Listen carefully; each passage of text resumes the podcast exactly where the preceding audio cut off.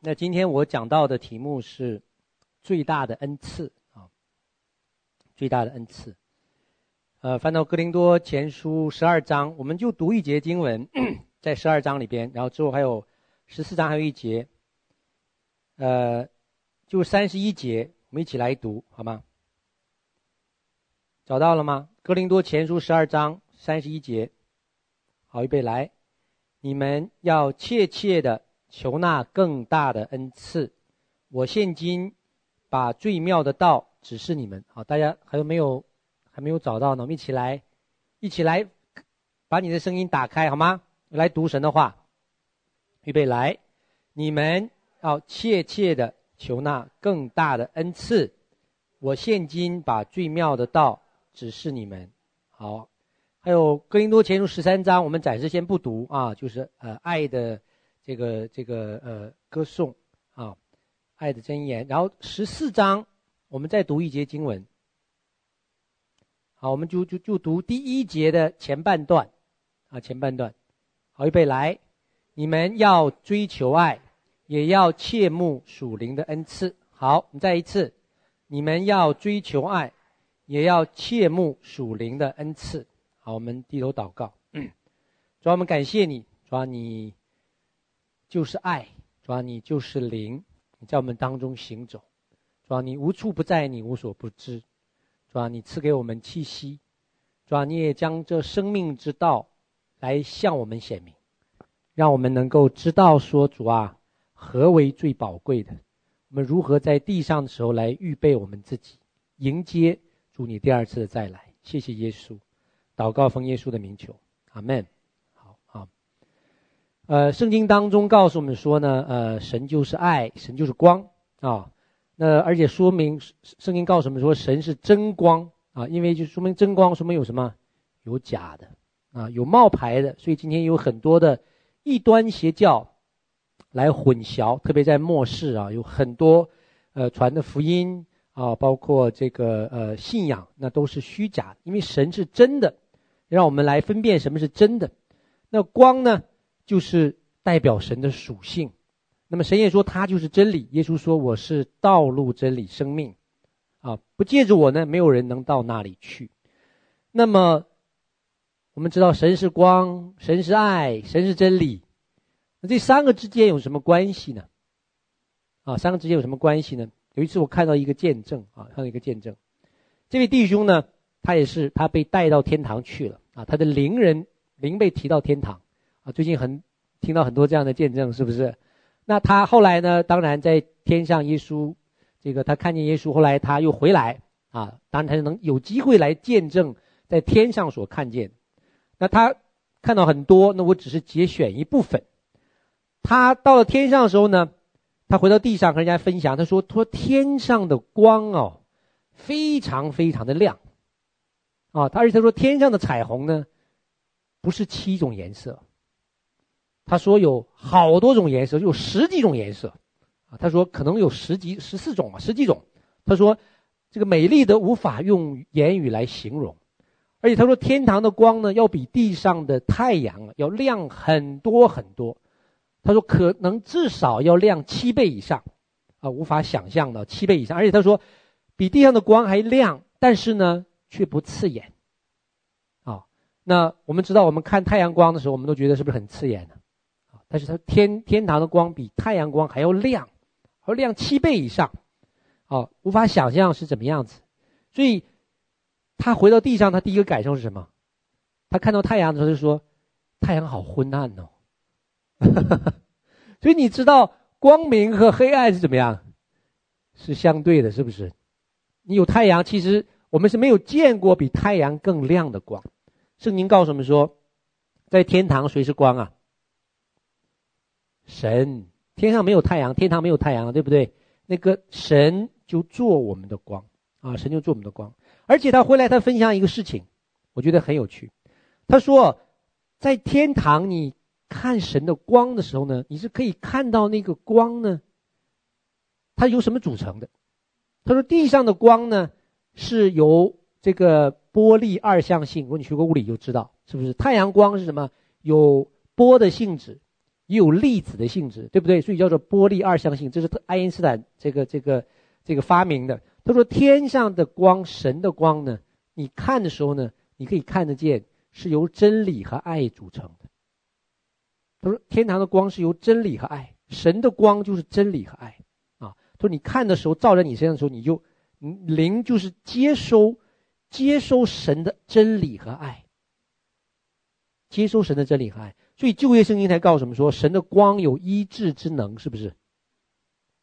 所以我们知道说，神的爱可以医治我们，神的真理也可以医治我们，啊，所以爱的真理就是神的光，啊，神的光。所以今天我们知道是末世啊，末世很多的末后的启示，特别是关于灵界的事情，末后的奥秘呢，正被大量的。启示出来，很多人做异梦异象。我们知道说，因为什么？因为这是神从天上怎么样要经过二层天，要降在地上，他要把二层天这些魔鬼撒旦都清除掉，然后降在天上，降在地上，新耶路撒冷，对不对？所以我们可以从物质界的感受，就是好像天堂离地球怎么样，越来越近了。啊，所以神在末世的时候，把很多幕后。天堂永恒里的这些的奥秘，这些的真理，都启示给我们啊，让很带了很多人到灵魂到天上，然后回来跟我们分分享见证。为什么？为的是预备我们，因为我们将来那是我们永恒的去处。这些回来的人呢，就把这些见证告诉我们呢，啊，我们就知道哦，原来将来大概要去的地方是那个样子的，啊，让我们怎么样？更有盼望啊！因为末后的时代呢，真是有很多的苦难，很多的逼迫啊，是用这些来预备我们啊，用这些来预备我们。所以，当神这个新耶路撒冷城要降在地上的时候啊，这就这个过程就是一个洁净的过程，一个审审判的过程，一个预备的过程，就好像古代啊。如果古代一个皇帝去看一个平民老百姓，这个老百姓要做什么？你知道吗？打扫卫生哈。以前在这个在明朝、清朝有有这个 叫礼部尚书，你知道礼部尚书是干嘛的吗？啊，就是来给你预备你的行头的啊，就你的穿呐、啊，怎么见皇帝要怎么讲啊，要说什么话呀，怎么跪拜呀，就是行礼的啊。所以今天你看到。我们要见神了，所以神在怎么样，在预备我们，预备我们，说明神用他的光呢来光照我们啊，让我们能够被开启；用他的爱呢也来光照我们，让我们可以被浇灌啊，被安慰。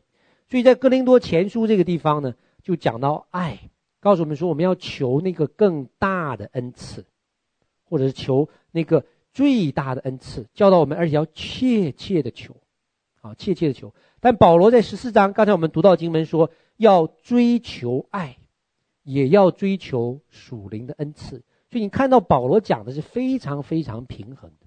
他讲到说，你先要来求爱，然后呢，也要求属灵的恩赐。啊，这句话是我们今天分享的中心啊。我讲的其他东西你都可以忘掉，啊，都可以忘记。一回家你睡觉，第二天就忘了，没关系，很正常。我知道听完传道人的讲道，通常都会忘的啊，我自己也会忘。但这句话你要记得住，圣经讲的十四章一节，要追求爱，也要追求属灵的恩赐啊！因为我们通常呢，在我们很被圣灵充满、注重圣灵的一个聚会当中，我们都很注重圣灵恩赐啊。我们很少，我自己以前也是很少，我很少有人听说主啊，赐给我爱的恩赐，有没有人这样求过？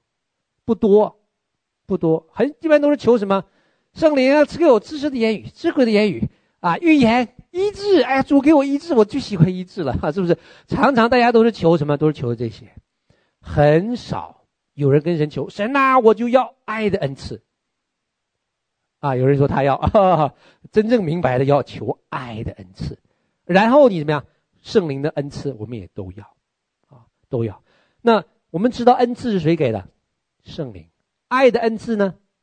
也是圣灵。那你知道，当我们生命当中缺乏爱的时候，你要向谁求？向谁求？有没有圣经罗马书五章四节啊，这句经文非常重要啊，你可以翻到罗马书五章四节。罗马书五章四节，找到之后一起来读。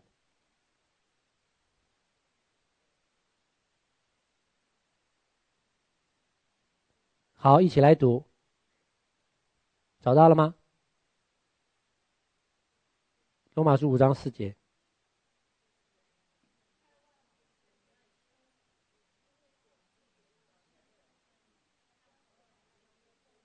OK，因为所赐的圣灵怎么样？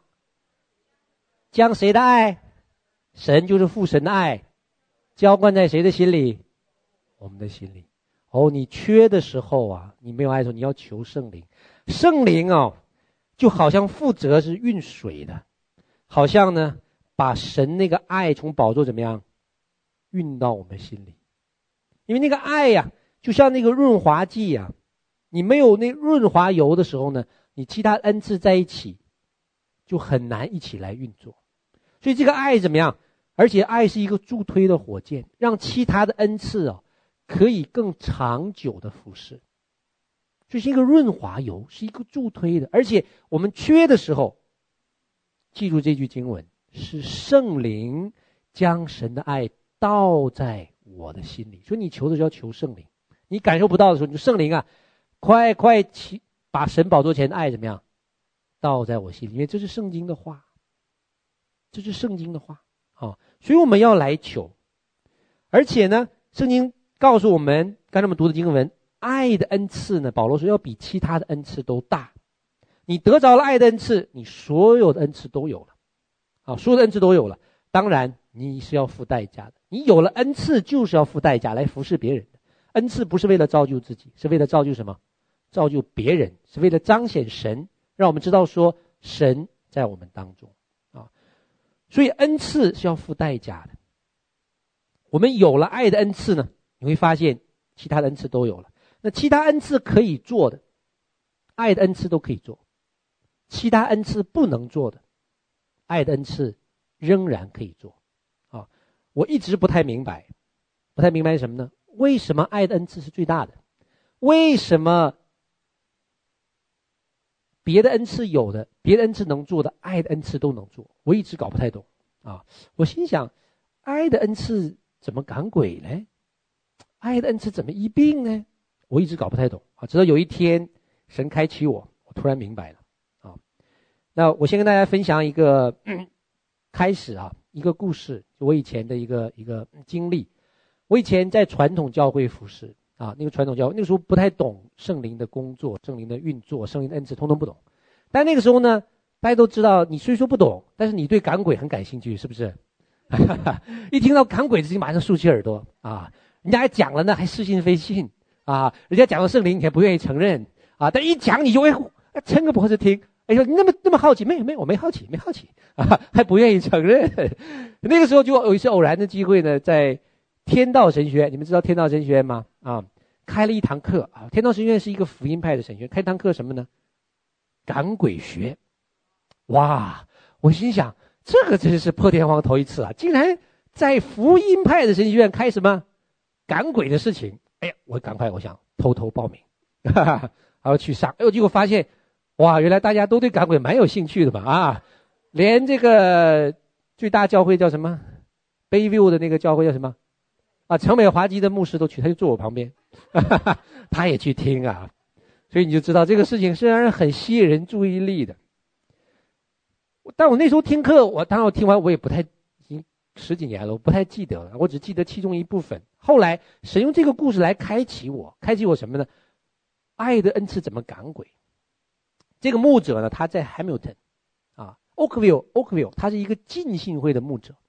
结果呢，他神呢就很有趣的，就他一个外国人，白人，把一些被鬼附的人呢，就丢到他的教会。他并不晓得圣灵恩赐的运作，他灵眼也没打开。这个人就把这个鬼附的就带到他们教会当中了，怎么办？你是赶鬼还是赶人？赶人就是对不起，我们教会不接纳这种到到精神病院去，这叫赶人啊，赶鬼就是来过来过来，我们来较量一下，是不是？叫赶鬼，你是赶鬼还是赶人呢？啊，这牧者说：“好吧，我们来试着赶鬼吧。”没赶过，怎么赶？不知道。圣经有记载，真正操练的时候不知道。好，他们先围成一圈，把童工找来，就坐成一圈啊，斥责奉耶稣名啊，斥责。哎，这，你心想你们在干嘛呢？这鬼纹丝不动。就他们就急了，啊，有大水海啊，再斥责啊，鬼还是不出去，怎么办？禁食。对了，禁食，禁食啊，他们就是要这样子呢，不知道圣灵怎么运作，然后呢，他们就是凭着爱心，什么爱心？大家围成一圈，他们也不会方言，就跟着这个鬼号，拼时间，什么叫拼时间？你知道灵是不睡觉的，你知道吗？鬼睡觉吗？不睡觉。灵是不睡觉也不打盹的。人呢？人不行。你拼二十四个小时之后，你这人就不行了，是不是？所以他们不知道怎么赶，只知道说奉耶稣的名，读圣经，禁食，他们就轮流轮番上阵。这就叫爱心。赶没赶出去？耗了三天呢。耗了三天呢，还没赶出去，精疲力尽，全教会人精疲力尽。这牧师在心想说：“差不多了，该改人了。”为什么？你鬼赶不出去，你怎么办？要改人了。整个教会就是灵里边怎么已经很低沉了，你知道吗？能上阵打仗的都上过了，能请假的都请完了，大家能讲的话都讲了。鬼还没赶出去，啊，这个时候教会已经开始进入低沉了。为什么？他觉得这我们这主信的，你说赶不出去，大家有点要放弃了，要赶人。突然，鬼出去了。神的爱，当他们爱心运作的时候，他们已经付出极限了。神怜悯怎么样？鬼赶出去了，哦，所以那堂课呢，刚开始就是讲这些。我心想，我说天哪，赶鬼是个体力活啊！这个我可千万别去赶鬼啊，三天三夜我耗不起啊！啊、哦，还有后来要讲个更夸张，耗了七天呢，还有一个七天，而且这个牧师真的很有爱心。我跟你讲，他把他服侍一些人，把这些人接到他们家里。在客厅，他讲他们家真是人仰马翻，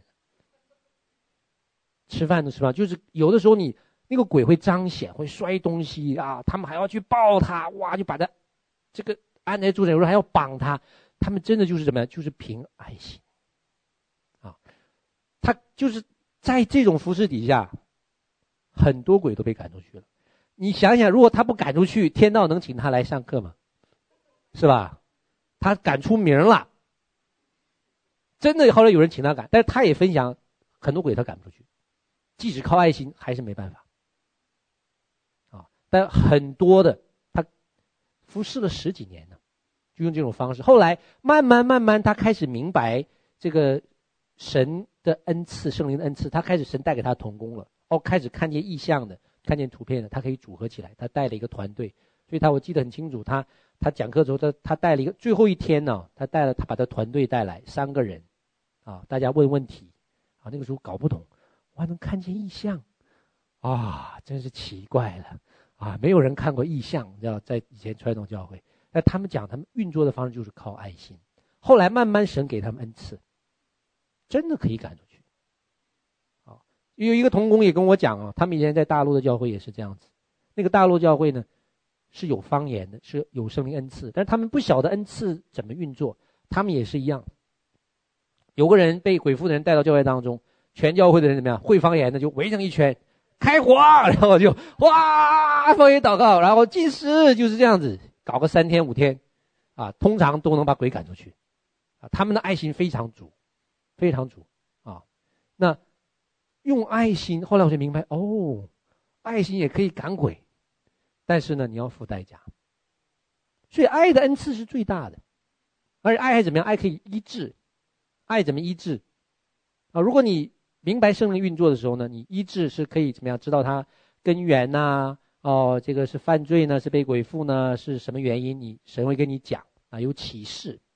那 Heidi Baker，大家听过这个人对吧？Heidi Baker，他在莫桑比克，他在莫桑比克刚开始拓展的时候，那个时候呢，没有人愿意去啊。他那边时候，他很多的孩子啊，都得那个。传染病，那个叫像那个 Ebola 那种的剧烈的那个感冒的病毒，他们都被隔离的，啊，要被隔离，所以他进到那个房间之后都要穿防护服的，啊，就有一个小孩子很小，大概五六岁啊，然后病奄奄一息了，被送来，啊，就是大概就连就睁开眼睛力气，说话都没力气了，然后海蒂贝克就看到这个孩子就。被带到那个隔离房啊，那隔离房就塑料大棚子扎的，很简易的。哎，他就怜悯心就出来。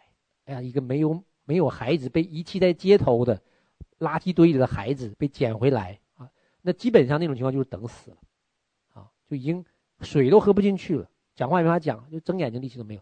他这个时候就动了什么怜悯的心，啊，然后他就没有穿防护服，直接进到那个。病房里，他把那个孩子怎么样，就抱在他的手上。那些医生都跳脚了，医生跳脚说：“你这样子你会死的，你会丧命的。为什么？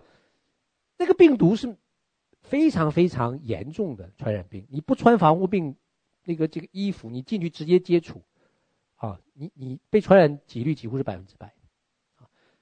结果他就心想说：我就是抱他一晚吧。”他没有怎么样享受过母爱，啊，就抱他，他就在那里边睡了一觉。第二天早上起来，发生什么事情？这孩子好了，而且他没有感染病毒。哇！结果就这一个事情怎么样？很多的童工的信心就被兴起了啊！这就是什么？爱心可以医治。你怜悯发出来的时候。那个怜悯是带着能力的，啊，在以前在非洲另外一个宣教士，他也是以前在在十九世纪，他在那边也是医治啊，那个那个时候医治来，因为那时候非洲很落后，很多的疾病病毒，那个时候那个人类的科学呢刚刚开始，刚刚明白病毒疾病这些事情，结果这个这个宣教士我忘记他名字了啊，我看过他的见证，他给这些非洲人按手祷告说，他从来都是接触性的。按他们，抱他们啊，为他们按手，所以那些当时那些医生就很搞不清楚，就说这这个人怎么他怎么不死呢？被病毒传染了，接触这些人，他怎么就好好没事情？他们搞不懂，就他们后来就跟他做了一个实验，做了什么实验？他把那个病毒啊，就放在他的手上，哦，看那个手上，他们用显微镜看。结果竟然发现那个病毒到了他手上的时候呢，竟然死掉了。哇，这个就是什么？爱，这个就是爱的能力啊！我们刚才讲了，爱是什么？爱是光啊！光有医治之能，是光的一部分，它可以医治的。所以，当你心里边充满爱，你没有惧怕。你你你海蒂贝克进去抱那个孩子的时候，他根本没有想过自己是死是活。如果你想了，你就怕了。哎呀，没穿防护服，我还能见到明天的太阳吗？啊，那你肯定就见不到了，是不是？你不能怕，爱里是丝毫没有区别，他不会考虑自己的安危，他完全是为了别人。那个时候，那个能力怎么样就发出来了？一切的病毒在他的面前怎么样，站立不住啊！所以，爱首先是不是自私的？他完全是为了别人啊！而且呢，他是有一个怜悯。怜悯的行动，你不能说，哎，我隔着这个隔离房，我为你按手祷告，也可以啊。但你那个爱的恩膏怎么样，就传不进去了，是不是？你那个行动要表达出来，而且爱呢是要付代价的。那个爱真的是要付代价，但是所有的恩赐的服事都要付代价啊。但爱这个恩赐可以可以使死人复活的。那嗯，我在多伦多以前认识一位传道人啊，叫黄黄传道。他以前是那个呃，星岛日报的呃副总裁。他呢，他的祖籍是福建人啊，他的爷爷呢，呃，就是在福建的一个县里边一个农村，呃。我我跟这位黄传道有有服侍过一段时间呢，所以他就送给我一本他爷爷的传记。他爷爷大概是可能是大概是一九二几年三几年生的人啊，而且呢那个时候被传教那个宣道士早期的外国这个宣教士呢带信主。他爷爷是非常非常敬虔的人啊，非常非常敬虔的人，有很多的见证啊。那么我我讲一个他爷爷的见证，他这个爷爷呢真的是非常祷告敬虔，因为他们他在。这个家门口有一座山呢，他每天早晨晚上一次，自己爬到山上，到山顶去祷告，风雨不误，坚持四十几年。啊，我真觉得是真的是不可思议啊！很多次他在山顶祷告的时候，他自己不知道，他在山顶还跳舞，有不止一个人看到天使跟他跳舞，啊，就问他说：“哎，刚才跟你你在山顶上跟你跳舞是谁？”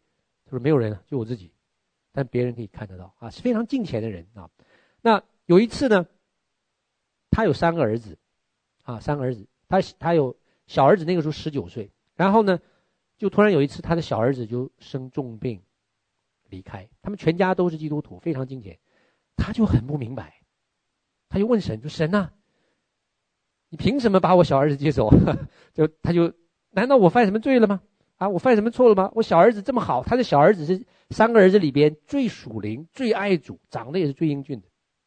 他不懂，后来神跟他讲话，神就跟他讲说：“你记得五年前有一次，你们村子里有一个人生病，你为他祷告，你记得你怎么祷告的吗？”他说：“我不记得。”你祷告的时候，神跟他讲说：“你祷告的时候，你说求我来医治他。你那个时候你的心很迫切。”你说主啊，求你来医治这个孩子啊！因为这个孩子呢，家里边是个独子。他说：“我哪怕用我的儿子跟他换，我都心甘情愿。”他那个时候迫切，爱呀，他爱那个有个心说：“我愿意用我的儿子跟他换。”啊！结果他这样一个迫切的祷告之后呢，哎，那个濒临死亡的孩子就得医治了。他忘了。他想说：“神啊，你这当真了我的祷告？”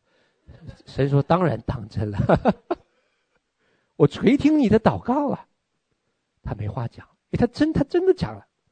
就他问神说：“那为什么小儿子？我小儿子是最好的，长得最漂亮的，这个这个最英俊的，最属灵的。”他说：“那你看看你三个儿子，我要接谁到天上呢？”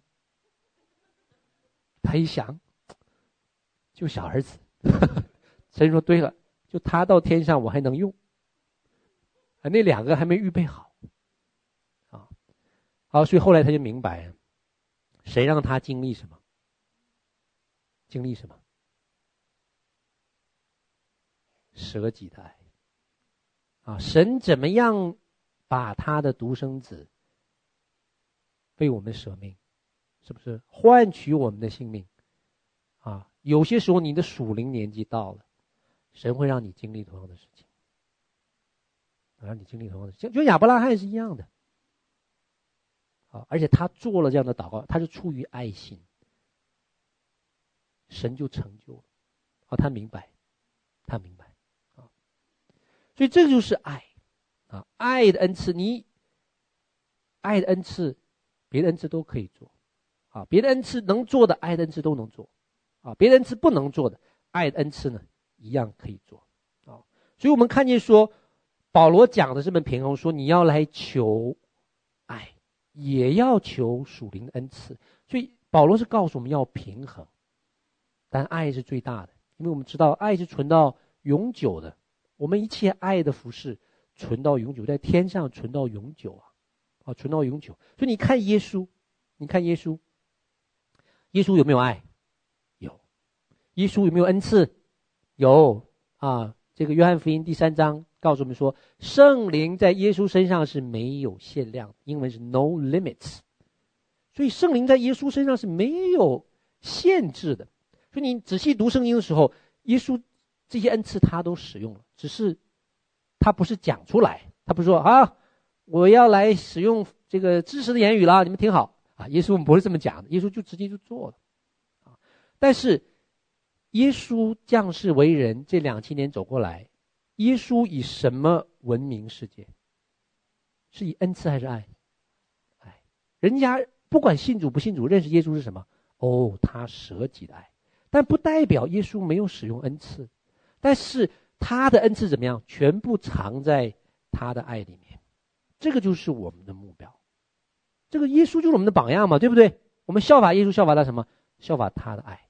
同时，他又能够来使用恩赐，但是别人呢，看见他的时候呢，又不是看见他的恩赐。这个就是最让人佩服的地方啊！这就是我们的目标。而且在末世呢，我们是特别需要这些圣灵的恩赐。来做什么？对抗撒旦，是不是？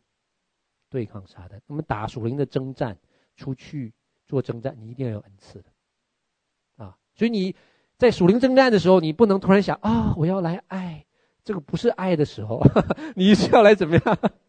怎么因为有些人分不清楚，所以你在在打属灵征战的时候，突然讲说我要来定睛耶稣，错了。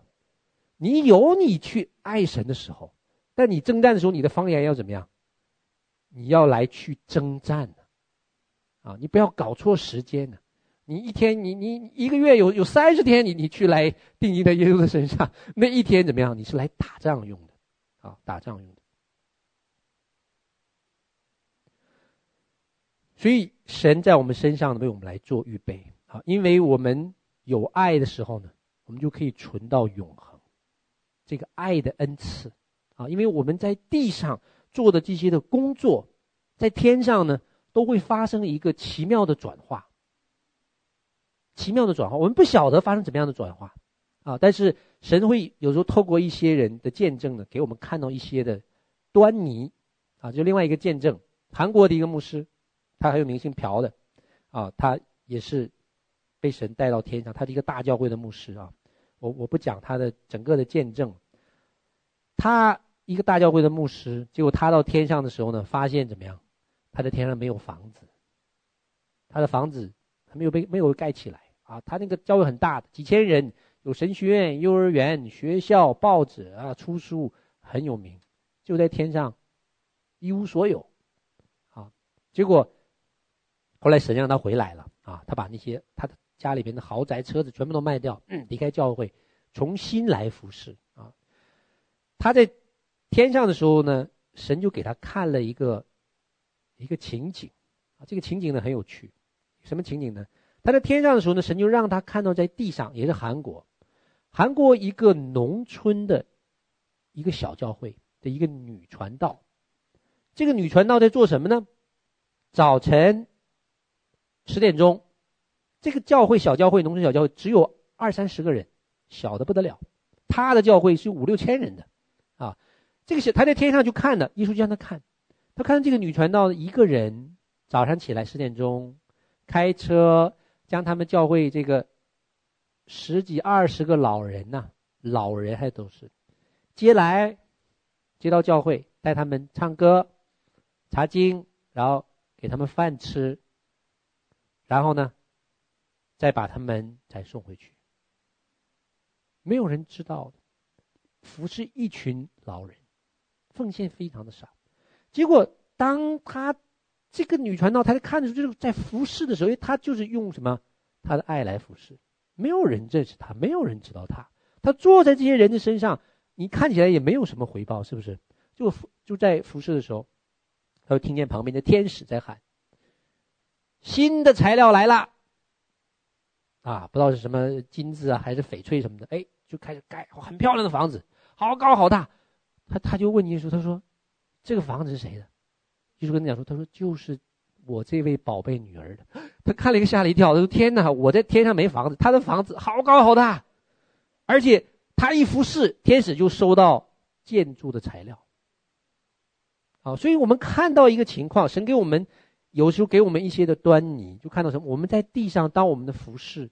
是用爱心做的，而且爱神讲的时候，你是没有回报的哦。你在地上，那个人不会回报你的，而且你是服侍在别人的身上，不是自私的动机，而且有行动，而且付代价。这属在天上呢，不知道发生什么样奇妙的转化，就成为了我们天上的建筑材料，永恒的材料。好，这个就是什么？爱。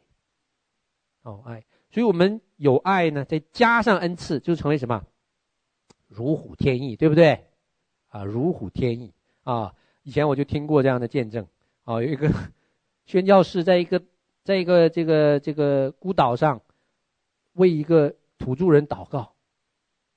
土著人祷告，他是非常有爱心啊，真为他守望祷告，守望祷告，可是病还不得医治。这个时候，神就怎么样？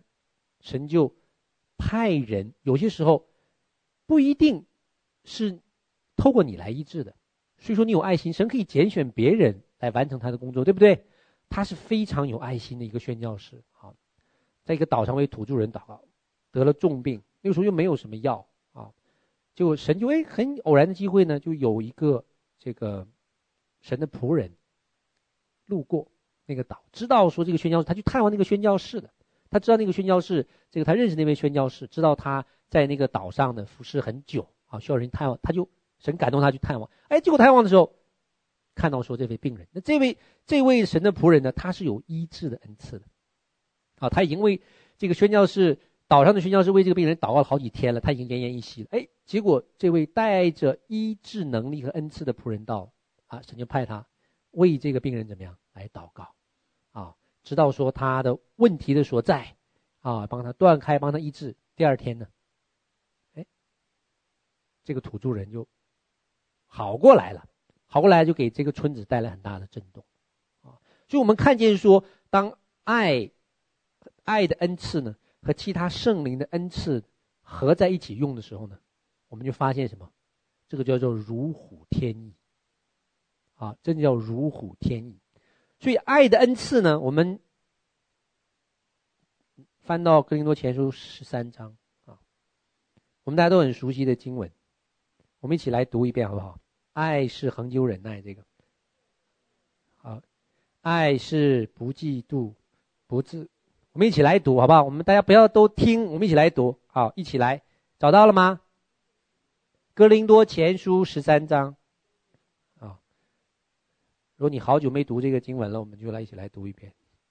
就我们就读这个，从第四节开始。啊，预备来。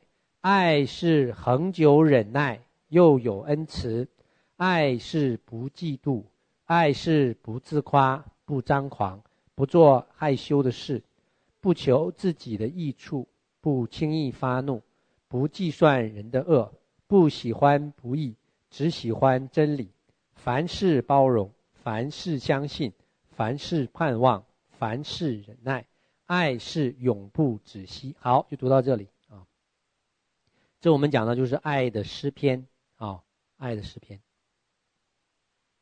这里边总共有十四个元素，十四个爱的元素，就好像天上的彩虹一样啊、有十四个颜色，也好像我们人的内脏，人的内脏，你哪一个内脏出了问题，你都会不舒服啊。所以，我们这个爱，当我们能够整全的活出来的时候呢，其实我们整个人呢，就是行在神的爱中。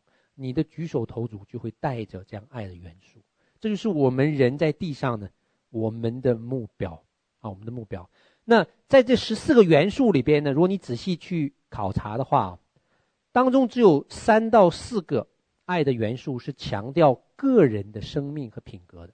哪些呢？比如说骄傲，啊，不骄傲，那是讲到我自己的生命要对付，是不是？讲到说。不喜欢不义，只喜欢真理，是讲到说你喜爱神的公义真理，这是你的品格啊。讲到说不求自己的益福益处，就是 not self-seeking 啊。我们不是，就是我们这个人不是总想着自己，这是一个人的品格和生命。但大部分这十四个元素里边有十一个元素是讲到什么呢？讲到关系。就讲到爱的关系，换句话讲说，爱就一定是活在互动里的。所以有些时候，有个慕道友问我说：“神为什么造人呢？多麻烦呢？造了人，人又犯罪，还要救他，啊，还要还弄一大堆事情出来，那不造不更简单吗？因为神是爱，爱需要什么？需要表达的对象，所以你怎么样？你才能将你的爱怎么样，在一个关系当中去表达出来，啊，所以这里讲到爱的元素呢，就是讲到说是讲到强调，其实当中有十一个元素是在讲关系，是你在和别人互动的时候，你才能忍耐，对不对？你自己在家，你忍耐你自己，我真受不了我自己啊！我们常常有人这样讲，这是不好的。你忍耐是忍耐谁？忍耐那些。讨厌的人是不是？啊，如果这个人特别有爱，像耶稣一样，哇，又有爱又有恩赐，哇，这是又谦卑又顺服又柔和又有恩典，好像不是你忍耐他啊，是他忍耐你，是不是？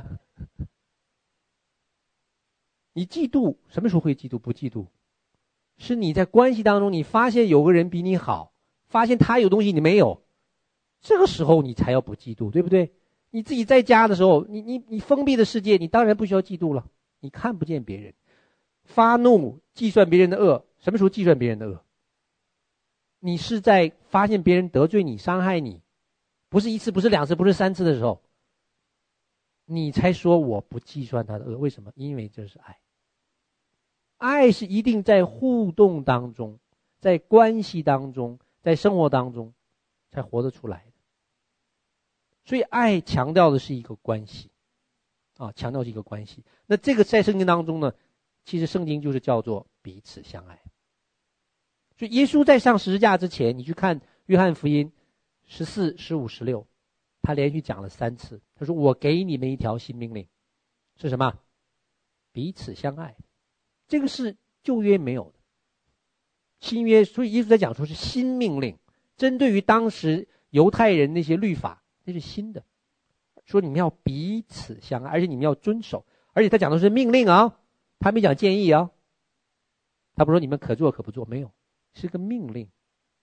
啊，我们常常讲说，我主啊，我愿意遵守你的命令，啊，记住这句话啊，这不是我讲的，彼此相爱，而且这条是带着应许的命令啊，他讲说你遵守我命令的，你奉我的名无论求什么，天父都要赐给你。讲到彼此相爱，遵守他的命令，而且你遵守我命令的，耶稣在十四章讲说：“我要向他显现。”这是应许，带着诫命的应许哦。而且爱我的要蒙我父爱他，三个应许哦，三个应许。所以你看老约翰，老约翰呢，他写启示录，整个启示录他在这都是看到灵里的意象，被提到灵。灵的空中，灵界看到末世，看到很多的事情发生，是不是？他写了启示录，看到末世，看到新天新地，看到地狱的审判，看到什么大淫妇，怎么敌基督，他都看到了，对不对？然后呢，他回来，他在拔摩岛被放出来，九十几岁，他写的约翰一书、二书、三书，对吧？他在约翰一书、二书、三书强调什么？彼此相爱。他看过那么多的异象，在灵界看了那么多的东西，他回来竟然讲：“你们要彼此相爱。”连续讲了三次，为什么？他知道这个东西，你彼此相爱，行在爱中，在将来永恒里存到永久。所以在他看来，这个彼此相爱，在灵界再真实不过了，在永恒里再真实不过了，其他都是虚的。如果你看重永恒，如果你看重说永恒将来我所要存留的，使徒约翰说彼此相爱，这个就是圣经给我们的教导，而且所以特别我觉得特别震撼，他看过启示录这么多的意象，他竟然在约翰一书、二书、三书强调彼此相爱，好，所以我们彼此相爱的时候呢，就是怎么样？是之间的互动，不是单单定睛在一个人的身上，不是单单定睛在领袖的身上，我们是彼此的带导，彼此的牵挂，这个才叫彼此啊。那我们家有三个宝贝女儿，你知道孩子小的时候啊，大概三四岁以前，他是没有自己的 identity 的，什么叫没有自己的 identity？他觉得他和妈妈是一回事，妈妈的就是我的，我的就是妈妈的，妈妈也是我的，啊，妈妈去哪里都应该跟着我，我去哪里呢，妈妈都应该跟着我。他就他分不清楚他和妈妈是有分别的，因为他是什么小孩子，他没有自己的 identity，所以他的眼睛一直都看着妈妈，啊，妈妈一上厕所，妈呢？妈妈一出去买菜，他就怎么不告诉我就走了，他就哭了。小孩子是不是这样子？为什么？他小，那属灵的也是一样。你常常盯着你妈，说明什么？说明你还没长大，是不是？哎，我们家这三个孩子，他们一放学回来，他们的注意力就开始在他妈妈身上了。妈，你要陪我做作业。妈，我在学校发生什么事情？妈，你要帮我做这个。妈，你要帮我做那个。哎，就是三个孩子怎么样？就开始啊，就开始抢妈。哦，他们都盼望妈妈给他们注意力，然后抢一抢呢，就发生什么事情？争竞就来了。为了要得着妈的注意力嘛，那总得想点花招嘛。一般你得做点什么特别的事情，要不然这三个孩子呢，是不是 轮不上我啊？争竞就来了，然后嫉妒就来了。怎么嫉妒？就告状，先把这底下告下去。妈，我姐又干什么坏事了？那么要要嫉妒就来了，比较就来了，所以你看到说他们之间的关系怎么样，就被破坏了。这个时候我们要出面来彼此道歉啊，我们最常讲的，老大、老二、老二、老三彼此 say sorry，就是让他们彼此道歉啊，彼此原谅啊，有的时候让他们分开啊，所以一个一个人呢，一个成人，一个成人，一个二十岁的成人，他和他妈妈的关系呢？是一个正常良好的互动，是不是？有彼此相爱，又不会怎么样，太黏着，会不会？如果你发现一个二十岁的男孩子还是跟他妈每天黏在一起的时候，你会发现什么情况？心理疾病，这个这个你要去看心理医生，你要这个不对的，是不是？啊，还跟他妈妈睡一个床，我的天，这是很恐怖的事情，真的有这样的事情，啊。这个就是怎么样？就他们的关系就是过分亲密，啊，他没有办法成长，所以呢，一个成人和父亲和母亲的关系呢，应当是恰到好处的。我们叫做什么呢？叫做亲密又不粘着，这很不容易的。你要保持这样一个距离，亲密又不粘着，这个在夫妻也是一样，很不容易。啊，我和我太太一直在学这个功课。哈 哈因为不容易，因为你太亲密之后怎么样？发生什么事情？要吵架啊！因为人一过亲密啊，就出现一个事情，就会掌控。我管太多，小事情上管太多，我就想让他照着我的意见做，这就是过于亲密的一个带来的问题。因为你过于亲密，就你会觉得说他都是我的，他已经失去他自主权了。这就过于亲密一个问题，所以你又很亲密，但是这个距离怎么样？又恰到好处，彼此尊重对方的这个权柄和界限，又不粘着，这很不容易。其实你看神跟我们的关系就是这样子，三位一体真神的关系也是这样子的，亲不亲密？亲密，但他们三位一体之间是不是彼此彼此尊重？啊，不知道，我告诉你，彼此尊重的，父。怎么荣耀儿子？儿子怎么荣耀父？怎么荣耀圣灵？他们之间就是这个关系，不会有任何一个关系比三位一体真神的关系更亲密，世界上不存在。但是他们彼此之间又如此的和谐和尊重，这个就是榜样啊，就是我们要学的。所以属灵成熟也是一样，属灵成熟也是一样，能够学习到什么？彼此相爱，但是又不粘着。这个就是我们所要学的，所以我们对待神的仆人，啊，对待夫妻之间，这是我们所要学习的，啊，而且呢，在我们这个彼此相爱，我们讲到说，另外一个一个层面就是我们心思意念呢，我们很多人都去都去宣教啊，打这个征战呢，啊。其实我们发现一个情况，就是我们在外面征战的时候，我们的心思意念是非常非常重要的。啊，你一个心思意念，如果是不好的心思意念，成为破口，仇敌就会知道，他就会攻你。啊，你的心思意念，你平常啊还好，因为什么呢？因为你没有在征战嘛。啊，你有很多负面的想法啊，这个这个不从神来的，只是把你心情带坏了，脾气带坏了，关系带坏了啊，带来一些负面的影响。但在征战的时候，这个可是了不得的事情。就好像你在真正战场上一样的，你突然露个破口，你脑袋露出来了，你想想那敌人能不打过来吗？一枪叭就受伤，啊，轻者受伤，重者，所以我们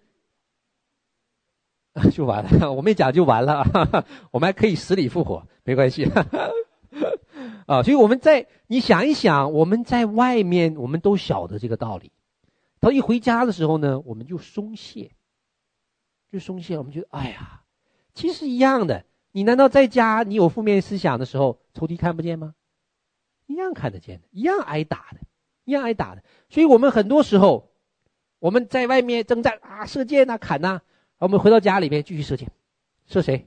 射同工，射自己的人，射自己的，射自己团队里的人，砍啊，外面没得砍就砍家里的人，是不是？你怎么砍的？我不是说你真是拿刀去砍，你心思意念。你心思意念去攻他的时候，你要晓得，我们的心思意念一起来，负面一起来，撒旦是可以利用的，啊，为什么有时候在异象当中常常看到，哎，这个人身上中箭了，哎，这个心插把刀，哎呀，这个腿断了，在灵里边看到这些情况，很多时候不是撒旦打的，是自己人打的，是不是？特别这些定罪的话，这些在教会里最常发生就是定罪的话。啊，定罪的话，论断的话，这些负面的言语都被撒旦来使用。所以你彼此相爱之前呢、我们的心思意念一定要对付，啊，否则就变成什么虚伪了。啊，当面哎呀，主祝福你，后面啊这个人，啊，这就叫做什么虚伪啊？你当面一套，然后背后你的心思意念就撒旦就用就攻他，这个就不是彼此相爱，这个就是彼此相攻。真的是同工了啊，互相攻打的那个同工了，是不是啊？所以我们在地上啊，很多时候就是真是出生出师未死身先捷啊，还还没出去打仗呢，先已经被自己人打倒了啊。特别在出师未死身先捷，身先捷，这是这是诸葛亮讲的。那个，所以在团队当中啊，有些时候。你看到很多负面的思想或负面的意象，其实那个都是很有杀伤力的。好，我们要及时的来悔改，及时来悔改，否则你真的是谈不到彼此相爱。啊，所以我们在平常，我们知道参加过属灵征战的人都知道，回来第一个反应啊，我记得记得这个 Sarah 回来跟我讲说，哇，平常的操练太重要了，你平常不操练，上战场就是挨打。你想想，你平常不操练如何管束你的思想，约束你的思想，你上战场你管不住的，你思想会会到处跑的。前面有只狗啊，要不然，哎，你看这个这个人多是多奇怪啊！你的新思念一跑，仇敌怎么样？啪啪啪就来攻你了啊！所以你上上战场，你想你真的上战场，两军对垒打仗的时候，你能不能逛大街啊？拿着枪，哎，这橱窗里有个衣服。啊，你你能吗？不能。你上战场的时候，你就非常注意力集中，是不是？看到敌军有什么情况，什么时候要躲，什么时候射击，什么时候要躲，你一定要注意力非常集中。这个征战里，属灵征战是一模一样的啊，你不能有丝毫放松的啊。所以这就是我们平常当中啊，彼此相爱啊，而且呢，彼此相爱呢，很多时候在教会里都是在小组当中来执行。啊，因为你看，我们来到今天来到教会当中，我们一起来敬拜啊，一起来听到。大多数时候在教会里主日的时候，其实都是来听到和来服侍的。所以你没有什么彼此相爱的机会，讲句实话。啊，所以你大部分的行动其实，在小组当中完成。所以你带带教会来的时候，你一个礼拜没有看到这个人，你问他说最近好吗？他肯定告诉你什么？好，哎。一个礼拜都没有跟他讲过话了，你问他第一句话，他肯定告诉你很好。为什么？因为你在这一个礼拜之间跟他没有互动，他怎么能不好呢？是不是？所以你在小组当中才能执行彼此相爱。为什么？你在小组当中你就知道他的生活，他的祷告的需要。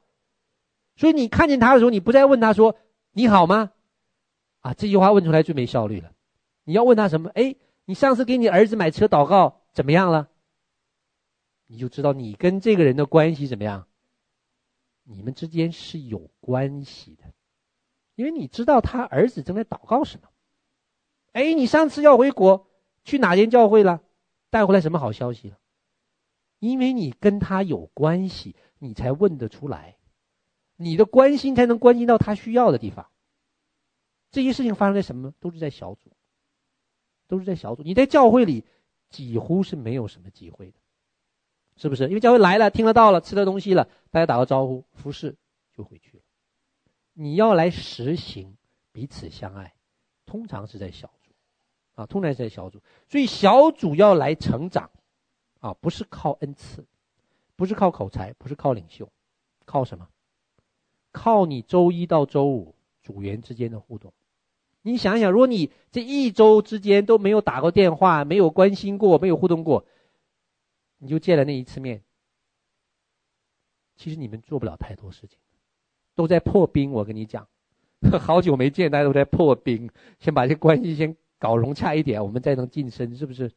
如果你平常就有在努力，在关怀哦，你知道他的需要。这个时候怎么样？这个爱彼此相爱，你才能付代价。你知道他需要帮忙什么？需要搬家吗？需要看顾吗？需要孩子吗？父亲吗？母亲吗？家里边工作，你知道他什么地方有需要，你才能付出那个行动。所以小组的建立呢，以前有一个 有一个这个呃呃组长就问我，他说我没有你那样的讲道的恩赐。我说小组不是靠讲道的恩赐。为什么？因为小组不是主日学，小组也不是神学培训。你请再大牌的讲员去你们小组，人都去了，这个讲员一走，人会怎么样？人就走了，人家冲着人去的。能留在你小组当中的是为什么？哎，爱心一定是关系，是因着你平常生活和他有关系，否则就没关系。有关系，就有关系。你不和他发生互动的时候，他不会留下来的。所以小组当中是付出什么？一个最好操练爱的方式。小组当中会付出爱心，所以你星期一到星期五啊，都是撒种的时候，都是关心的时候。然后星期五小组聚会呢，就是收割爱心果子的时候。你这星期一到周一到周五，你都没有去撒爱心，你到星期五收割不了。你叫他来参加聚会，他来不来？他会告诉你：“我祷告祷告，是不是？”我再看看吧。就是这样子，人是很实际的啊！你付出多少，你就收割多少。你小组聚会的时候，其实在收割你爱心的果子啊。那。很多时候，爱的体现在小组当中呢，是要彼此饶恕，因为会有冲突嘛，家人就会有冲突，彼此饶恕，彼此道歉啊。我们在当中也常常做彼此洗脚，为什么？有伤害，有冲突，那怎么样？彼此道歉、原谅、包容啊，这个就是爱的表达。你在小组当中就是来完成这些事情的，之后你们关系怎么样，就会建立。啊，这就是像。以前我的牧者就跟我讲啊，爱心要建立关系哦，是一辈子，叫你存钱，每次都存一分，每次都存一分，看着是不多，你靠是什么？天长日久，哎，这个关系就建立起来了，关系就建立起来了啊！可是你要拆毁这个爱的关系，花多久？一句话，啊，他就受伤了。啊所以我们在平常呢，在特别在小组当中我们来知道小组的建立一定是靠着彼此相爱，不是靠着恩赐，不是靠着口才，不是靠着领袖啊。而且呢，一定要有行动啊，我在我在讲最后一个见证啊，就是刚才的那个皇帝兄，还记得吗？在多伦多有一个黄传道，他的爷爷啊，他爷爷有很多的见证。那他这个这个爷爷呢，非常的爱主。到了文化大革命的时候呢，自然就受逼迫喽。啊，他文化大革命的时候呢，因为是农村嘛，他爷爷就被揪到台上去批斗啊，背着手啊，这个插着牌子啊，这个万人所指啊，叫批斗啊。而批斗那个时候会发生什么情况？就是家人呢受牵连，所以家人要做一个。有一些家人不是说，有些家人要做什么举动，你知道吗？要公开和他断绝关系，啊，所以他的一个侄子，啊，他他很多的亲人都是基督徒，就他这个侄子是没有信主的，就当着那个批斗大会都是几千人的，你知道吗？就当着那么多人呢，揭发他，那个时候叫揭发，跟他断绝，跟他这个叔叔断绝关系，然后当着几千人骂他。揭发他，污蔑他，诋毁他，吐口水在他身上，够严重了吧？还有比这更严重的吗？我想不出来了啊！钉十字架，那就最后一刻了。因为从人的一个角度来看啊，你受到的羞辱啊，受到的错误的对待啊，这是非常严重的，在几千人面前，你的乡亲父老面前啊，诋毁你。啊，来来来，毁谤你的信仰。那他都是这个这个这个这个黄弟兄、黄老弟兄一言不发啊，一句话都不讲。他他那个时候讲说，他心里就是祷告、祷告、祷告、祷告啊，求神给他加上力量，他撑过去了，整个就撑过去了。那么文革那么疯狂的十年就撑过去了。然后文革文革结束了，文革结束了。就有一天呢，突然听说呢，他跟他这个侄子呢住的比较远。啊，那个他侄子在另外一个村子，突然就消息传到他耳朵里，他说他这个侄子曾经在文革的时候批斗他的这个侄子，公开跳出来校验的儿子，这个侄子呢，上山砍柴的时候呢，从树上掉下来，摔残废了，摔残废了，哇！听到这个消息的时候呢，他的家人呢，都是基督徒，敢笑不敢出声。心里暗自欢喜，是不是？欢喜什么？不是不报啊，时辰未到啊，神公义的作为终于彰显了。十年了，啊，真是他们就看到说，哇，这个当年害我们家、害我们爸爸这么惨的人，今天终于这是报，但是又不敢笑。哎，他们知道说呢，这个这样子不太好啊。我们基督徒有时候就这样子，看到别人受难的时候，想笑又不敢笑。啊结果呢，在他听到这个消息的当天晚上，神就对黄弟兄讲话。他说：“你带着礼物去看他。”就一句话。这个黄弟兄心当然心里很多的挣扎啊，很多的挣扎。他心想：“我是长辈，这是第一点，是不是？去看他，他当年批斗我，当年他和我断绝关系。”啊神就跟他讲一句话：“带着礼物去看他。”哇，他很挣扎。后来他祷告一个晚上，啊，第二天早晨他决定说：“我要去。”他把他家人都都叫过来啊，儿子、媳妇。他说：“我要去看一个人。”啊，这个人谁谁谁？哇，他们的家人他不讲还好，一讲之后，他们家人怎么样？全部跳脚，说：“爸，你老糊涂了。”爸，你怎么能这样子？爸，你怎么样啊？就阻拦他爸去看他。啊，这个黄弟兄什么都没有讲。好的，你们都讲完了，都讲完了。他说：“神跟我讲话，我如果不看他，我就和非基督徒一样，我就没有行出彼此相爱。”一句话，他家人谁也不讲话。好好。他去的，全家都去哦，他不是他自己去，全家都去。所以他的儿子儿媳妇心不甘情不愿的跟着他，还拿着礼物。谁告诉你拿礼物哦？那个年代，七十年代，文化大革命刚刚结刚刚结束的时候，生活其实是很很很贫苦的啊。带着礼物，我不知道他没有讲带什么礼物去了，还到隔壁的村子，蛮远的。到了他们家，这个侄子啊，那个时候已经瘫痪了，摔下来。他听说，啊，老远就听说说他这个叔叔带着全家拿着礼物来看他的时候，他爬出来迎接他的叔叔，啊，而且一句话讲不出来，泪流满面，啊，他不知道该讲什么，他该讲什么，啊，这是圣经所讲的，是不是？彼此相爱？啊，后来带他这个侄子信主，好，感谢主，好，所以他这一段的见证呢，成为很多人的帮助，为什么？就在他身上，他行出来了。神告诉他去，带着礼物，他也挣扎，啊，祷告一个晚上，他决定去，带着全家人去，他顺服。结果呢，一个灵魂得救。我相信不单是灵魂得救，我相信他这样的行动在天上要得到赏赐。阿门。好，那我们就低头祷告。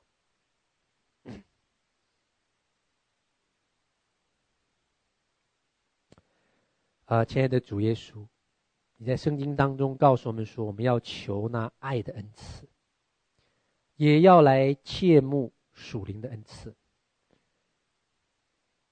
可以让我们在地上的时候，用你量给我们的来服侍人。你说你在监里的时候，我们去看你；你病了，我们给你吃；你渴了，我们给你喝。你缺衣少食，我们来给你。主啊，我们何时去看你？何时给你吃的？主说：“坐在我最小的弟兄身上，就是坐在我的身上。”因为爱是最大的恩赐，所有其他恩赐能做的，爱的恩赐都能做。所有其他恩赐不能做的，爱的恩赐也都能做。主啊，在这个末后的日子，主啊，你说你要将你的全备、全备的恩赐赐给我们。我们首先要求的就是爱的恩赐，然后我们要求的就是圣灵的恩赐，使我们在家、在教会。能够彼此相爱。我们在征战的时候，有圣灵全备的恩赐，来征战，来夺回灵魂和夺回地图。哦，圣灵帮助我们，因为你在罗马书五章四节如此说：赐给我们的圣灵，要将天父的爱浇灌在我们的心里。那当缺乏的，缺乏的。当来求那厚赐于人的神，主，我们就来求你，因为孩子实在是缺乏爱，缺乏爱的恩赐。我要来先求那爱的恩赐，可以使我的服侍有正确的动机，也能够存到永久。谢谢你，耶稣。来帮助我这样祷告，感谢奉耶稣的名求。